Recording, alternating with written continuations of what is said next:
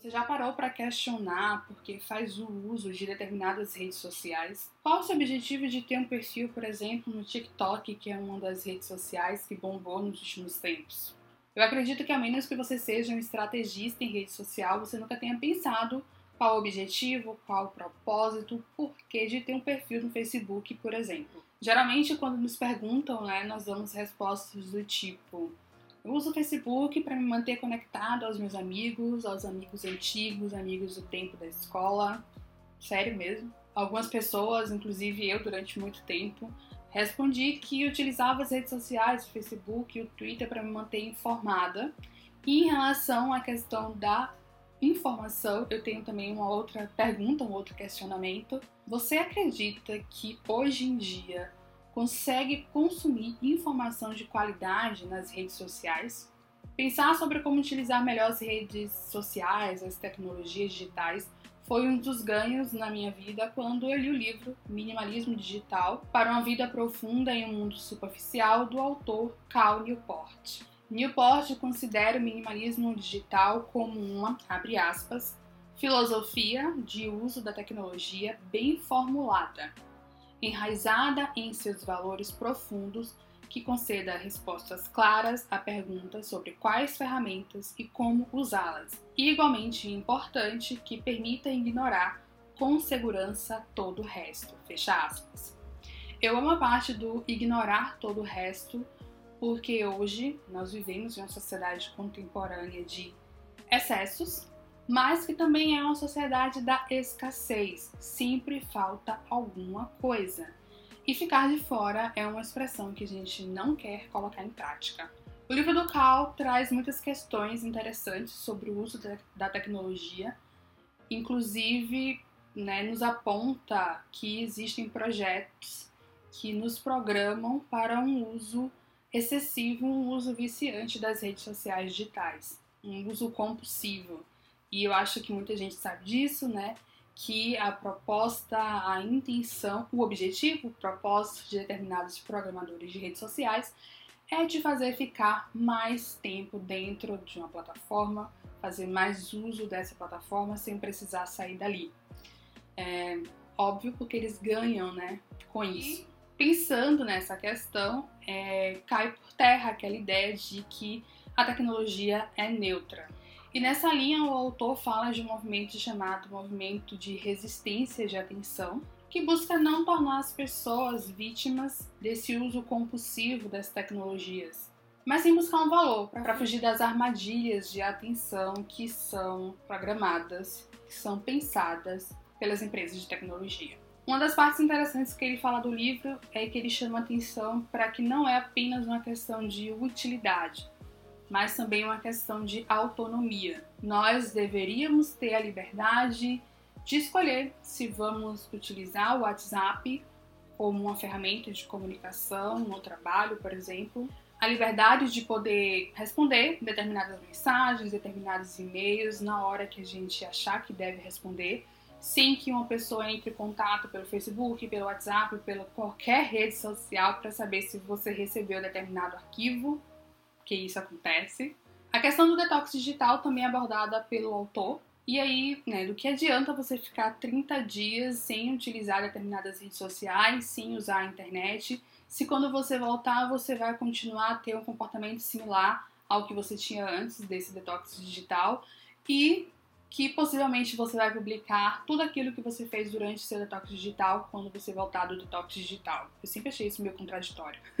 Newport traz diversas práticas, diversas dicas, diversas lições para fazermos realmente uma faxina digital alinhada com um objetivo de longo prazo. Eu acho importante dizer que o autor não levanta uma bandeira anti-tecnologia, mas ele nos apresenta sugestões de como usar as tecnologias digitais de maneira mais consciente, moderada e saudável. Agora eu quero compartilhar como é que eu tenho colocado em prática o minimalismo digital. São algumas ações que eu, inclusive, já tinha antes de ler o livro e que, após a leitura do livro, essas ações realmente se tornaram mais ainda hábitos. Eu realmente vi propósito nelas e tenho tentado também algumas outras coisas, mas essas outras coisas a gente deixa para conversar em outro momento. Eu realmente quero aqui compartilhar os passos iniciais que eu dei em busca desse minimalismo digital e que eu acho que pode ser interessante para quem também está buscando é, se desvencilhar um pouco do uso do celular, principalmente das redes sociais. Então vamos nessa. Primeira ação, primeira prática é sem notificações de aplicativos no celular. Meu celular vive no somente alarme e já, já faz bastante tempo que eu desativei as notificações é, no celular. Notificação de WhatsApp, de e-mail, de qualquer rede social, eu simplesmente não tenho. Minha, minha janelinha de notificações é limpa. De vez ou outra aparece um SMS, coisas assim bem básicas, mas de rede social, de aplicativos de comunicação, não, não tenho esse tipo de notificação, porque ali era um gatilho para que eu ficasse a todo momento consultando o celular de forma excessiva e exagerada. E eu confesso que quando eu comecei a aplicar essa coisa da não notificação, eu sempre ficava olhando pro celular justamente para ver se não tinha alguma coisa ali, mas na verdade não tinha, porque eu tinha desativado. E observar isso é meio louco, porque aí é que a gente observa realmente do quanto aquilo é um vício. E uma outra coisa bem simples também que eu tenho, né, logo quando eu comecei esse processo de desativar as notificações, foi deixar o celular virado, né, para baixo assim. Porque aí realmente eu nem olhava para ele, sabe? Então fica só somente alarmes, eu acho que é um passo importante. Foi uma das melhores decisões que eu tomei em relação ao uso é, do celular. E você pode perguntar, ah, mas tem minha mãe, tem meu pai, tem meu trabalho, enfim. Aí você faz uma administração de notificações, deixa só realmente é, ligar a notificação de alguém que é muito importante para você, de um contato que é realmente muito relevante no seu dia a dia. E aí você tira todo o outro toda outra parte que é considerada distração, sabe? Falando agora sobre a questão das, das redes sociais digitais, que eu acho que é um ponto que muita gente se pergunta e trava ali uma batalha e larga e volta, enfim. Atualmente, a única rede social que eu sou efetivamente ativa é o Instagram. Eu gosto muito do Instagram é, em questão de, de foto, enfim, de consumo de conteúdo. Eu tracei uma espécie de projeto editorial para o meu perfil no Instagram, uma linha editorial alinhada com o meu projeto de conteúdo maior. Então, digamos, eu tenho um objetivo para usar o Instagram e eu também utilizo uma, uma função que existe no próprio Instagram, que é um lembrete diário de uso de, de uso da plataforma, né, da rede social. Então eu coloquei lá para que quando eu atinja uma hora por dia de uso do Instagram, a própria ferramenta me manda uma espécie de alerta, de né, notificação lá mesmo. E aí eu já sei que eu usei o Instagram por tempo demais e eu começo, né, a ficar mais atenta ao meu uso do Instagram naquele dia. No Facebook, meu perfil ele, ele existe, mas não é um perfil ativo, não é um perfil que eu consumo informação, que eu mantenha contato com as pessoas, que eu utilize realmente.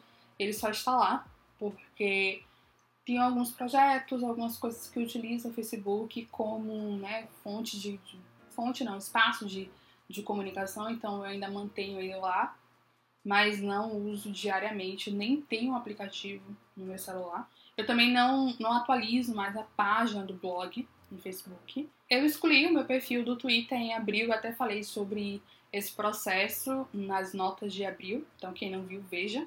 E eu tenho um perfil no TikTok, se você pesquisar por Jennifer Geraldine no TikTok, você vai me encontrar, mas é realmente algo que eu não uso. E eu só acesso o WhatsApp depois das 9 horas da manhã. E como eu utilizo a técnica Pomodoro, né, que é uma técnica de gerenciamento de tempo, de gerenciamento de produtividade, é, eu costumo checar o WhatsApp e o e-mail durante os meus intervalos né, das sessões produtivas do Pomodoro. E eu utilizo também uma função do Gmail, que é de agendar envio de e-mail, justamente para que eu só envie e-mail para uma pessoa em horário e dia comercial, respeitando o horário de trabalho da pessoa e também o meu horário. O YouTube para mim é uma rede de inspiração e de consumo de conteúdo de qualidade, então eu nem tenho nenhum tipo de regra de uso do YouTube, porque realmente eu acho que eu utilizo o YouTube de forma consciente há bastante tempo, porque eu utilizo como uma ferramenta um espaço de conteúdo de aprendizado. É bem útil o YouTube para mim, então é uma das minhas fontes de pesquisa, digamos assim, sabe? Um outro ponto interessante para abordar sobre o minimalismo digital é a questão do consumo de informações. Uma das práticas sugeridas pelo Cal, né, o autor de minimalismo digital, é que a gente adote o consumo do que ele chama de mídia lenta. É uma sugestão para que você, abre aspas, se concentre apenas nas fontes de maior qualidade, fecha aspas. E no meu caso, eu tinha uma ideia meio louca de que o Twitter era a minha principal fonte de informação e que ali eu estaria me mantendo informada, até que na verdade eu percebi que ele era a minha principal fonte de acesso de informação. Então, depois que eu excluí o Twitter, eu passei a consumir informação e eu acredito que informação de qualidade através da assinatura de news de curadoria de informação jornalística. Eu tenho também os feeds né, dos principais sites de jornais e revistas do Brasil e do mundo também, é, agrupados no Feedly, que é uma plataforma de de leitura de sites. E eu também tenho acesso aos principais jornais do Brasil e às revistas do Brasil também, através de dois aplicativos, que é o Rubis Jornais e o GoRead, que é um, uma plataforma de revistas. Tem muita coisa para a gente pensar e discutir sobre minimalismo digital através do livro do Call Report e através também de outros especialistas sobre o tema. É um tema que eu particularmente gosto muito, porque eu acredito que nos ajuda a ter mais qualidade de vida. Eu sei que muita gente não gosta do termo minimalismo, tem alguns receios. Então, se você não gosta de minimalismo, pelo menos adote uma postura consciente, é, objetiva no uso das redes sociais. A questão da faxina digital eu acho extremamente importante, que é você reavaliar tudo que você usa de tecnologia digital, e aqui eu falei mais a questão do smartphone, a questão do e-mail, mas o autor Newport, ele também nos faz pensar sobre videogames, plataformas de streams. Uma coisa interessante também que ele fala é a questão do lazer, porque muita gente usa as redes sociais para lazer, e ele me faz questionar se esse lazer é realmente um lazer ou se de, de repente você poderia estar fazendo um, tendo um momento de lazer mais engajado e mais significativo, como ler um livro ou visitar algum museu, passar mais tempo com sua família, ao invés de ficar passando o dedinho na tela de celular, olhando os perfis no Instagram. Enfim, eu acho que tem muita coisa para conversar ainda e eu acredito que eu ainda vou trazer mais desse tema aqui para a gente conversar e debater. Mas por enquanto vamos continuar aqui nesse ponto inicial dos primeiros passos do minimalismo digital. Vamos conversar nos comentários e no próximo episódio eu quero trazer para vocês de que maneira eu utilizo a ferramenta Evernote como uma espécie de biblioteca digital e arquivo digital. Então, então continue me acompanhando. Obrigada pela companhia, até a próxima. Beijão, tchau!